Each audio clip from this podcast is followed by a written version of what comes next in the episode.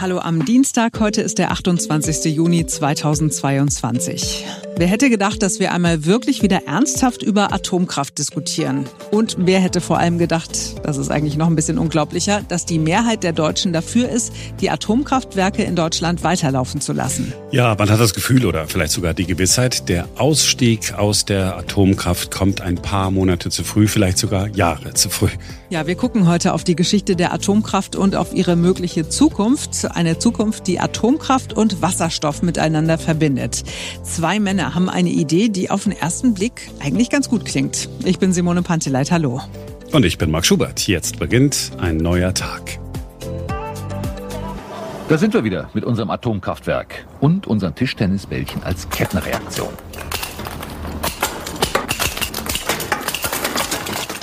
Aber sich heftig bewegende Atomteilchen können auch noch was anderes sein als Kettenreaktion. Heftig sich bewegende Atomteilchen sind Wärme.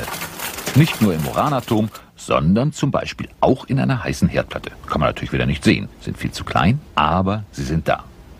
Man kann es sehen, wenn man einen Topf mit Wasser draufstellt. Die Atome in der Herdplatte stoßen die Atome an, aus denen das Wasser besteht. Das Wasser kocht. Also, sich heftig bewegende Atome sind Wärme.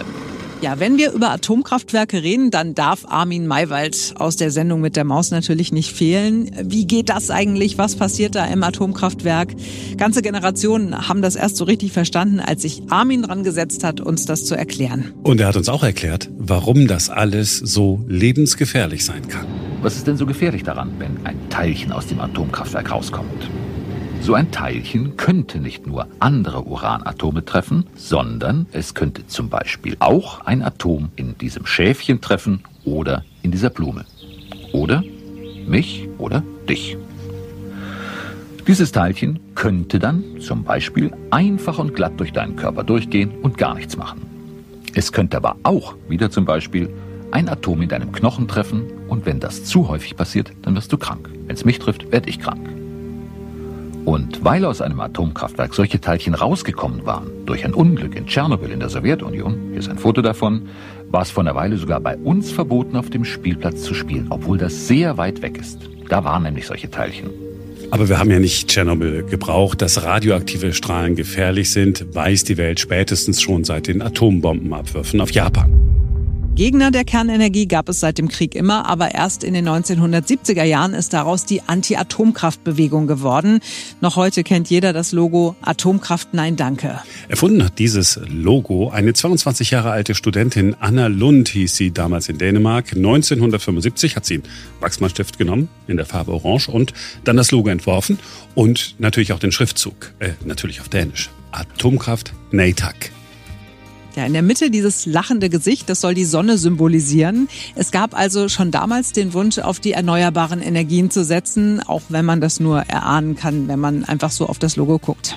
Ja, mit oder ohne Logo, die Anti-Atomkraftbewegung hat erst einmal überhaupt keinen Erfolg gehabt, hat zwar alle aufgemischt, aber passiert ist nichts. Es brauchte Tschernobyl und dann Fukushima. Erst diese Katastrophen haben dann tatsächlich zum Ausstieg geführt. Im Jahr 2005 kamen noch etwa 30 Prozent unseres Stroms aus der Kernenergie.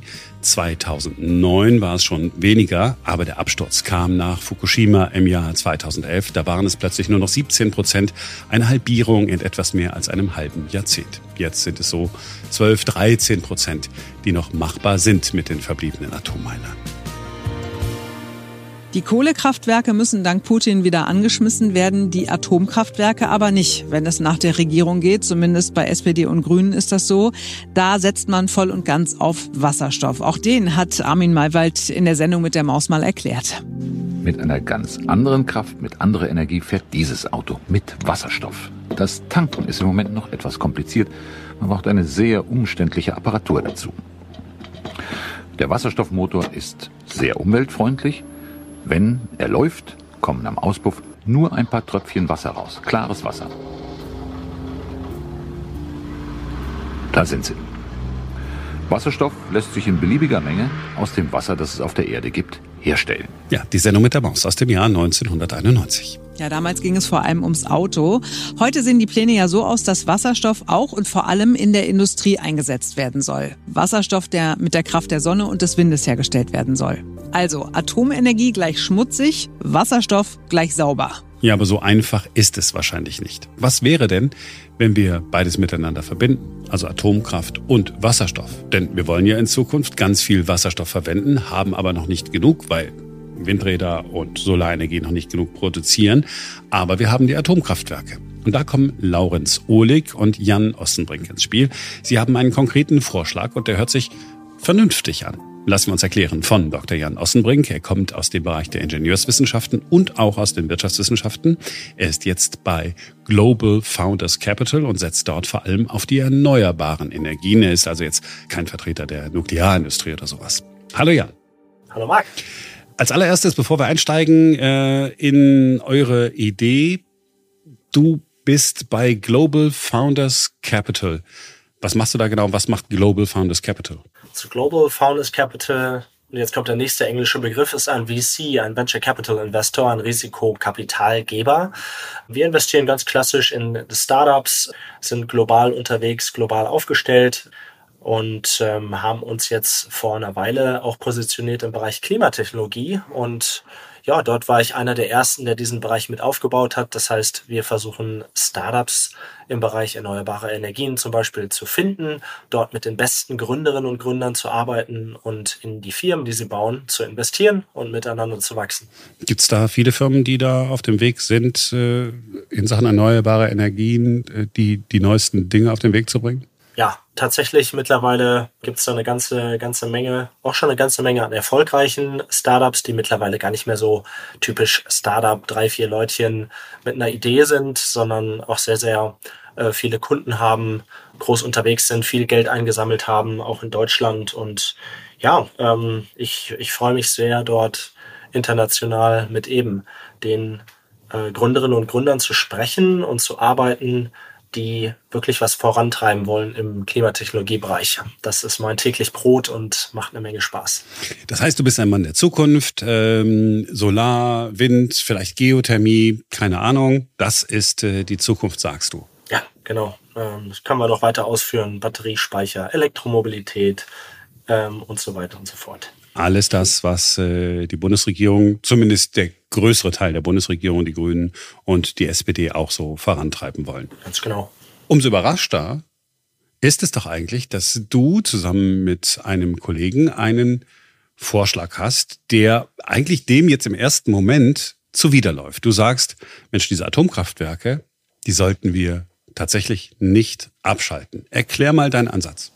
Also, zusammengefasst ist der Ansatz, Ganz einfach, wir nehmen die bestehenden Kraftwerke, vor allen Dingen die drei, die noch laufen, vielleicht auch ein paar, die gerade erst abgeschaltet wurden, und wir nutzen diese Kraftwerke, die bestehen. Also wir müssen keine neuen bauen, sondern wir äh, nehmen die existierenden Kraftwerke, möbeln die ein Stück weit wieder auf. Also wir investieren nochmal rein, wir stellen es sicher, dass die Kraftwerke ohne Risiko weiter betrieben werden können. Wir kaufen nochmal auch äh, Brennstäbe, also Uran ein und entscheiden uns, die noch ein paar Jahre weiter zu betreiben, und zwar vor allen Dingen für einen Zweck.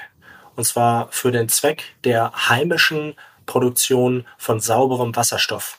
Um was zu machen? Naja, um eines der Probleme, die wir gerade haben und noch eine Weile haben werden, sukzessive zu lösen. Wir werden es leider nicht komplett damit lösen können, aber wir können einen Teil dazu beitragen, und zwar die Knappheit an Erdgas, die wir jetzt gerade immer weiter realisieren. Wir sind jetzt eine Woche nach der Alarmstufe Gas und wir wissen noch nicht, wie es weitergeht im Herbst und im Winter. Und wir wissen auch nicht, wie es die nächsten Jahre noch weitergeht. Ähm, Stichwort Ukraine-Konflikt.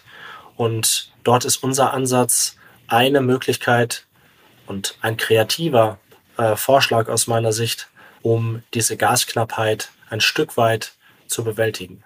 Das heißt, deine Idee ist, wenn du an die Sendung mit der Maus denkst, das heißt, ihr sagt, wir nehmen jetzt erst einmal äh, die Atomkraft und verwenden die zur Stromerzeugung, weil wir jetzt nicht mehr so viel äh, Gas haben. Und dann, immer dann, wenn wir gerade keinen Strom aus der Atomkraft brauchen, dann haben wir dann eine Anlage, die macht aus Wasser Wasserstoff. So ungefähr?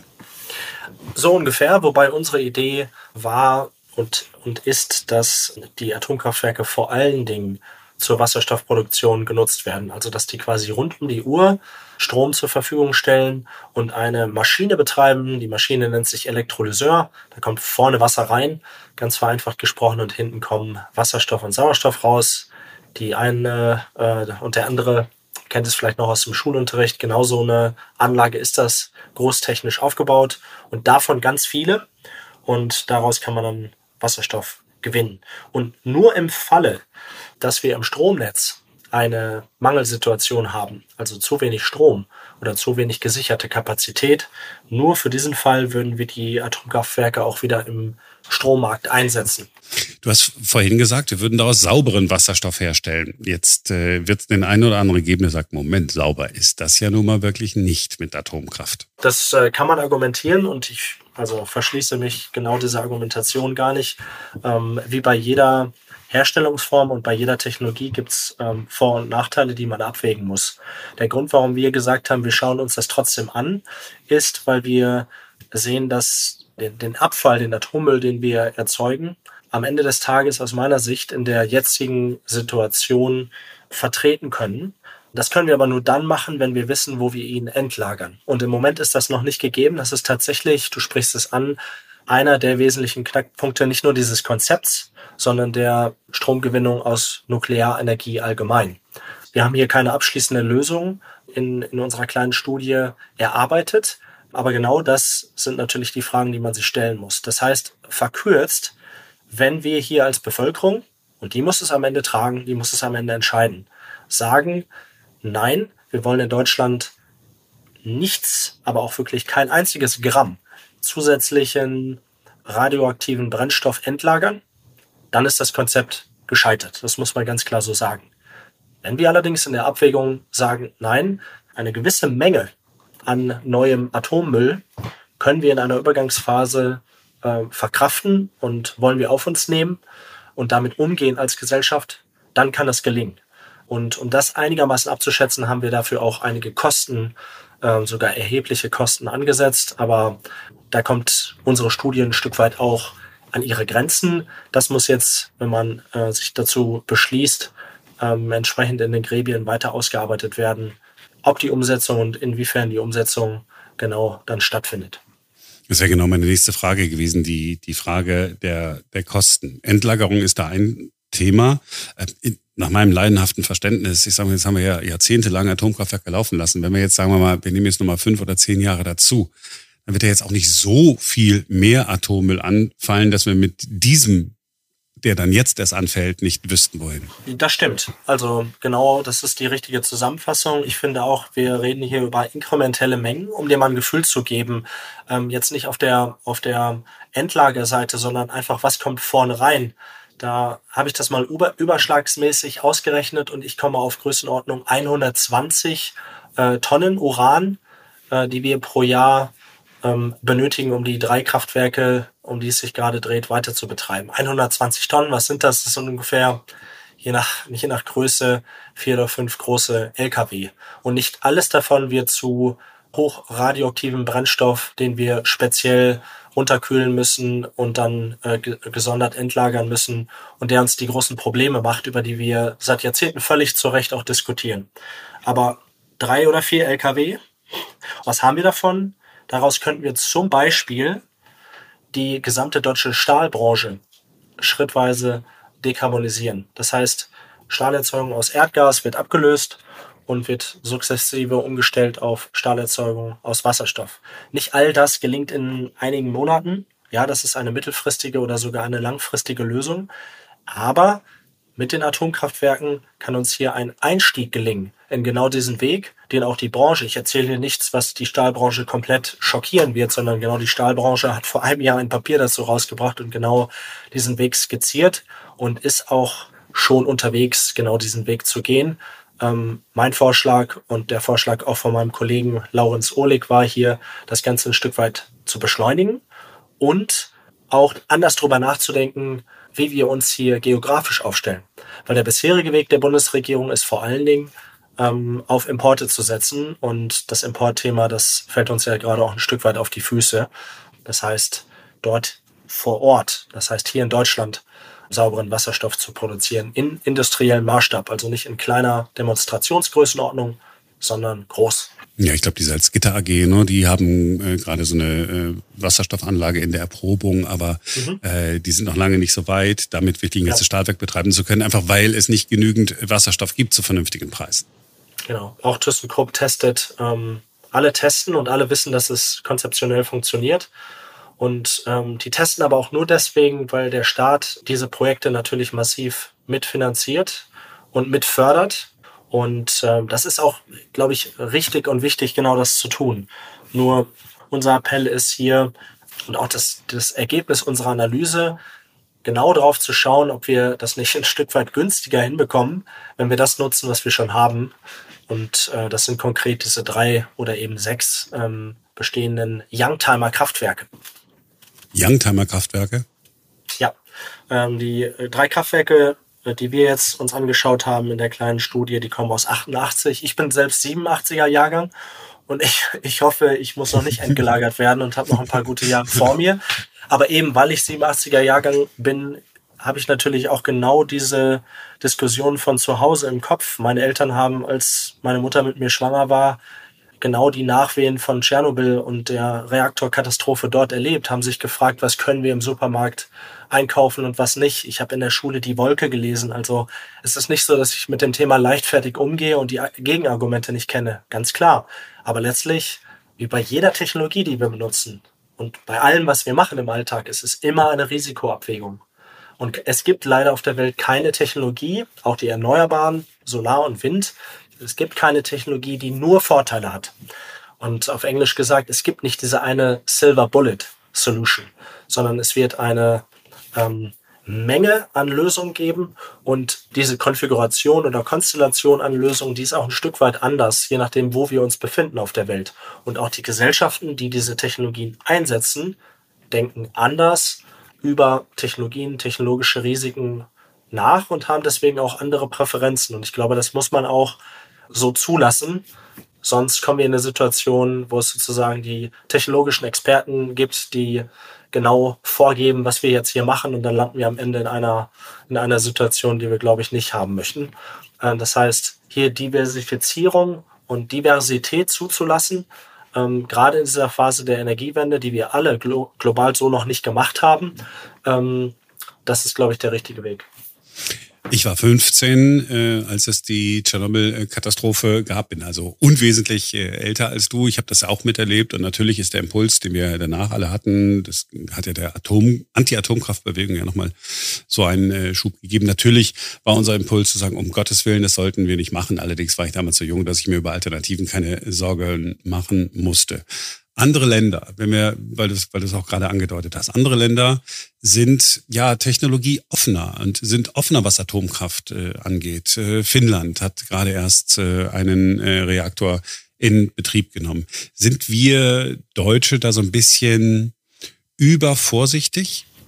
Da müsste man jetzt eine Umfrage unter 80 Millionen, 82 Millionen Deutschen machen, um das äh, wissenschaftlich zu beurteilen. Aber also mein Eindruck ist, dass wir natürlich eine besondere Historie haben in Deutschland. Ich glaube eben das angesprochene Reaktorunglück damals, äh, das war ja zu Zeiten des Eisernen Vorhangs. Keiner wusste genau, was ist da jetzt passiert, wochenlang, teilweise monatelang. Wie groß ist diese Katastrophe wirklich? Und dann der sogenannte Fallout, also der Regen, der dann eben auch auf Süddeutschland äh, niedergegangen ist und eben dazu führt, dass heute dort, wenn man Wildschweine schießt, immer noch das Fleisch nicht verzehren kann. Das hat ja Nachwehen, die sind ja da. Das ist ja nicht nur ein Gefühl, das ist Realität. Und deswegen kann ich auch komplett nachvollziehen, dass man sagt, nein, aus diesem und aus anderen Gründen haben wir dort jahrzehntelang jetzt eine Debatte und haben offen gestritten. Und es gibt eine Partei, die ist aus dieser Bewegung heraus entstanden. Die sitzt jetzt nicht nur im Bundestag, sondern die sitzt in der Regierung und ist äh, in der Regierungsverantwortung. Und dass die natürlich aus dieser Historie kommt, absolute Bedenken hat und nicht einfach von heute auf morgen eine Zeitenwende, was dieses Thema angeht, ausruft, das kann ich komplett nachvollziehen. Nur wir haben eben eine Situation, in der wir abwägen müssen und in der wir, glaube ich, jetzt ähm, auch in einer Zeit leben, in der wir plötzlich 80 Millionen nicht Bundestrainer haben, ähm, sondern 80 Millionen Energieexperten äh, und die jetzt auch verstehen, was es denn bedeutet, wenn man energiepolitisch lange Jahre vieles, nicht alles, aber vieles auf die Karte Erdgas setzt. Und Erdgas im Sinne von Erdgasimporten, weil wir wollten ja auch, Stichwort Risikoabwägung, wir wollten in Deutschland keine heimische Erdgasproduktion haben ähm, durch diese sogenannte Fracking-Technologie, also aus Erdgas aus sogenannten unkonventionellen Quellen. Und das kann ich auch verstehen. Aber je mehr man sagt, ich möchte A, B und C nicht hier machen, ähm, ich möchte aber hier Energie verbrauchen, dann wird daraus automatisch eine, ich muss deswegen so und so viel Energie aus dem Ausland importieren. Und das wird Deutschland auch in Zukunft zu großen Teilen müssen, weil wir sind kein Land mit ähm, gigantischen Wasserressourcen, wie jetzt zum Beispiel die äh, nordischen Staaten oder mit hervorragenden Geothermieressourcen. Wir haben sehr, sehr gute Ressourcen. Das macht man sich gar nicht, da macht man sich kein so klares Bild von. Ähm, und ich glaube, die Debatte dort fängt jetzt gerade erst an, aber wir sind auch nicht Island. Ja, ähm, und deswegen muss man immer schauen, was. Wo man sozusagen mit der Erdwärme, weil die Vulkane äh, da schön sprudeln, äh, viel machen kann. Ja, also wenn man da irgendwie im Garten aus Versehen mit dem Spaten zu tief in die Erde sticht, dann hat man da ähm, einen wunderbar temperierten Whirlpool. Das ist in Deutschland nicht ganz so. Das heißt, wir müssen hier ein bisschen, bisschen bohren, bis das funktioniert. Ähm, aber es funktioniert auch. Also es ist auch eine Technologie, die auch gerade wieder Rückenwind bekommt, weil sich viele Hausbesitzerinnen und äh, Besitzer in Deutschland natürlich fragen, wie stelle ich meine Wärmeversorgung eigentlich in den nächsten Jahren dar? Und dort ist diese Erdwärme definitiv ein Thema. Das andere Thema ist die Wärmepumpe mit Luft. Das heißt, das ist wie eine umgekehrte äh, Klimaanlage sozusagen. Da haben sie nur den Lüfter dann vor der Tür, wenn, wenn, wenn man sowas im äh, Hausbereich macht. Aber das ist eben diese ganze Kaskade an Technologien, die wir haben, die wir jetzt Stück für Stück durchgehen müssen. Und die Liste an wirklich einsetzbaren Technologien, die wird dann kürzer, wenn man die Nachteile durchgeht. Und ich glaube, wir haben in Deutschland die Situation, dass wir diese Liste aus nachvollziehbaren Gründen, um das nochmal zu sagen, aber wir haben diese Liste künstlich verkürzt und wir haben die Atomenergie und die zivile Nutzung der Atomkraft gesellschaftlich gesamthaft einfach von dieser Liste gestrichen ähm, in einer Mehrheitsentscheidung. Und jetzt muss man sich hinterfragen, ob man das nochmal revidiert und da nochmal in den sauren Apfel beißt. Ne, nach Fukushima ging das ja alles äh, sehr, sehr schnell. Äh, der Atomausstieg ist beschlossen worden. Rückblickend fühlt sich das so ein bisschen an wie so eine, so eine Panikreaktion. Ne? Wenn man sonst sagt, erstmal ausatmen, nochmal ein bisschen sacken lassen, dann drüber nachdenken und äh, alles abwägen. Jetzt ist es äh, einmal passiert. Und jetzt sind wir in der Situation, dass äh, alle möglichen Experten, weil so Leute wie wir sie auch natürlich fragen, sich äußern zu dem Thema. Und ich bin ein bisschen unschlüssig. Die einen sagen, wir können die Kraftwerke überhaupt nicht laufen lassen. Die, die ganz nah dran sind, zum Beispiel der TÜV Süd, der die Kraftwerke in Bayern überprüft, sagt, eigentlich alles gar kein Problem. Wir können die mit den bestehenden Brennstäben noch bis ins nächste Jahr weiterlaufen lassen, müssen nur jetzt Bescheid sagen und dann haben wir so viel Zeit, dann können wir noch neue äh, Uranbrennstäbe kaufen. Die müssen auch nicht aus Russland sein, es gibt auch andere Quellen ich weiß nicht genau, wem ich, äh, wem ich da irgendwie Glauben schenken kann. Kannst du mir weiterhelfen? Was ist so der Stand der Dinge? Also ich kann es versuchen, ähm, aber auch da fehlt mir einfach die Nähe zu den äh, Kraftwerksbetreibern. Und ich bin in dem Bereich tatsächlich auch kein, kein Energieexperte, wie es jemanden bräuchte, um das abschließend zu beurteilen. Aber lass mich nur sagen, ich glaube, wo ein Wille, da ist auch ein Weg. Und es scheitert an dem Willen am Ende und nicht an der technischen Umsetzbarkeit. Ich glaube, das ist klar. Selbst bei den Kraftwerksbetreibern, die jetzt sagen, es ist ganz, ganz schwierig und so weiter. Ich habe noch kein abschließendes Argument gefunden von denen, die da sehr kritisch drauf schauen, um jetzt selber zu dem Schluss zu kommen, naja, Jan, also die Analyse hättest du jetzt mit Laurens auch sparen können und hättest äh, was anderes machen können mit deiner Freizeit. Also ich glaube, das geht. Ich würde da dem TÜV auch die, die technische Einschätzung äh, abnehmen, die sie getroffen haben. Letztlich, wie gesagt, es wird eine Frage des Willens und dann eine Frage der konkreten Umsetzung. Und deswegen war ja auch mein Appell oder unser Appell am Ende des Artikels, lasst uns das diskutieren. Lasst uns das einmal gescheit diskutieren, ob wir das machen wollen. Und nicht einfach sagen, wir drücken uns vor der Debatte und lassen deswegen die Entscheidung passieren. Also wir lassen die Zeit quasi einfach entscheiden. Ähm, Entscheidung durch nichts tun. Ich glaube, das ist kein besonders ratsamer Weg in diesen ernsthaften Zeiten, weil wir haben die Alarmstufe Gas, wir haben die USA, die jetzt eine, ähm, einen nationalen Notstand ausgerufen haben, was Schlüsseltechnologien im Energiesektor angeht. Das muss man sich mal vorstellen. Ähm, und wir sind in gewisser Weise in einer Kriegswirtschaft, ob wir das wollen oder nicht, in vielen Bereichen schon. Und wenn ich da jetzt neutral und nüchtern drauf gucke auf dieses sehr, sehr emotionale Thema, dann muss ich sagen, okay, wenn wir schon in der Kriegswirtschaft sind, dann müssen wir auch unpopuläre Fragen stellen und uns dort einmal, ja, um dieses Thema nicht drumherum drücken, sondern das einmal diskutieren unter allen Experten und dann eine abschließende Meinung bilden und die dann treffen. Aber nicht ohne Diskussion. Also ähm, ich glaube, die muss einmal stattfinden, da müssen die Fakten auf den Tisch. Äh, ich bin sehr zuversichtlich, dass man die Kraftwerke, die ja, by the way, das ist mein stärkstes Argument dafür, dass es gehen muss, die laufen ja gerade. Also ich glaube nicht, dass die laufen würden, wenn wir massive Sicherheitsbedenken jetzt schon im äh, Juni 2022 hätten. Und ich glaube, die laufen auch noch ein paar Jahre weiter, wenn man jetzt nicht diesen notwendigen Wartungszyklus beziehungsweise die Sicherheitsüberprüfung am 01.01.2023 dann machen würde. Sonst würde ich mich fragen, was machen wir da gerade eigentlich? Also warum laufen diese Kraftwerke, bitteschön?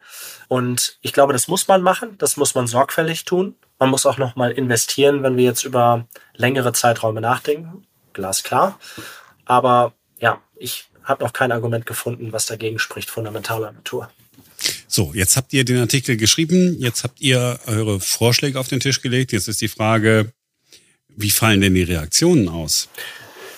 Direkte Reaktion dafür ist es vielleicht noch ein bisschen zu frisch. Ich meine, klar, den Artikel hatten wir Anfang April online gestellt, ähm, aber hatten den vor allen Dingen erstmal unter Experten diskutiert und ich hatte schon die Hoffnung, dass das noch ein bisschen also jemanden findet, der das, der das aufnimmt. Ja, also ich bin jetzt kein äh, Harald Lesch oder kein Ranga Yogeshwar. Das wären, glaube ich, ähm, ähm, ja, Persönlichkeiten aus dem akademischen Betrieb gewesen, die das nochmal anders hätten ähm, auch nach Berlin und Co. tragen können und bei Markus Lanz vielleicht nochmal besser erklären können als ich, was da genau die Idee ist. Ja, ähm, Das hat noch nicht stattgefunden, aber was ich natürlich sehe und was mich gefreut hat, ist, dass ähm, zum einen viele Kolleginnen und Kollegen reagiert haben und angeregt diskutiert haben auf LinkedIn und mir auch persönlich geschrieben haben und dass wir jetzt ähm, gestern die Idee nochmal bei äh, Daniel Stelter im Beyond the Obvious Podcast vorstellen durften und ja, natürlich auch jetzt ähm, bei euch ähm, die Idee nochmal noch mal, äh, quasi in die Debatte einbringen können. Das Wichtige ist jetzt nur, ich glaube, ich will nicht sagen, mein Job ist getan. Ich erkläre das gerne noch ähm, vielen, vielen anderen und äh, stelle mich auch gerne vor das Konzept, weil ich glaube, es lohnt sich und die Zeiten sind ernst genug, um das jetzt einmal vernünftig zu diskutieren. Aber machen wir uns nichts vor. Ich habe jetzt keine Entscheidungsgewalt, ich bin kein Kraftwerksbetreiber und ich bin auch kein politischer Entscheidungsträger. Dort muss das Thema als nächstes aufgenommen werden. Ähm, und einmal diskutiert werden. Und dann müssen die technischen Fragen, die sich im Detail stellen, auch einmal erörtert werden. Und das geht weit über das hinaus, was wir jetzt im Rahmen dieses Artikels und äh, dieser Denkanregung, so würde ich das mal formulieren, leisten konnten. Jan, ich drücke dir, deinem Kollegen und uns die Daumen, dass das genauso passiert, dass es einfach mal diskutiert wird, dass sich äh, noch andere Wissenschaftler, dass sich äh, Kernkraftwerksbetreiber und auch äh, Politiker äh, mit dieser Idee auseinandersetzen. Wenn sie die aus guten Gründen verwerfen würden, ist ja völlig in Ordnung, aber ich bin total bei dir. Wir können nicht einfach nicht diskutieren. Wir dürfen äh, Optionen nicht einfach vom Tisch wischen, ohne zu wissen, ob es nicht vielleicht ein Teil einer Lösung sein könnte. Jan. Ja. Vielen Dank für deine Zeit und äh, danke für die Erklärung. Und wir brauchen keinen Harald Lesch und keinen Ranga Yogeshwar. Äh, das ist sehr gut äh, erklärt. Mach dir keine Sorgen. Ist schon alles rübergekommen. Vielen Dank. Das war's für heute, für diesen Dienstag. Wir sind morgen wieder für euch da, denn dann ist wieder ein neuer Tag. Bis morgen.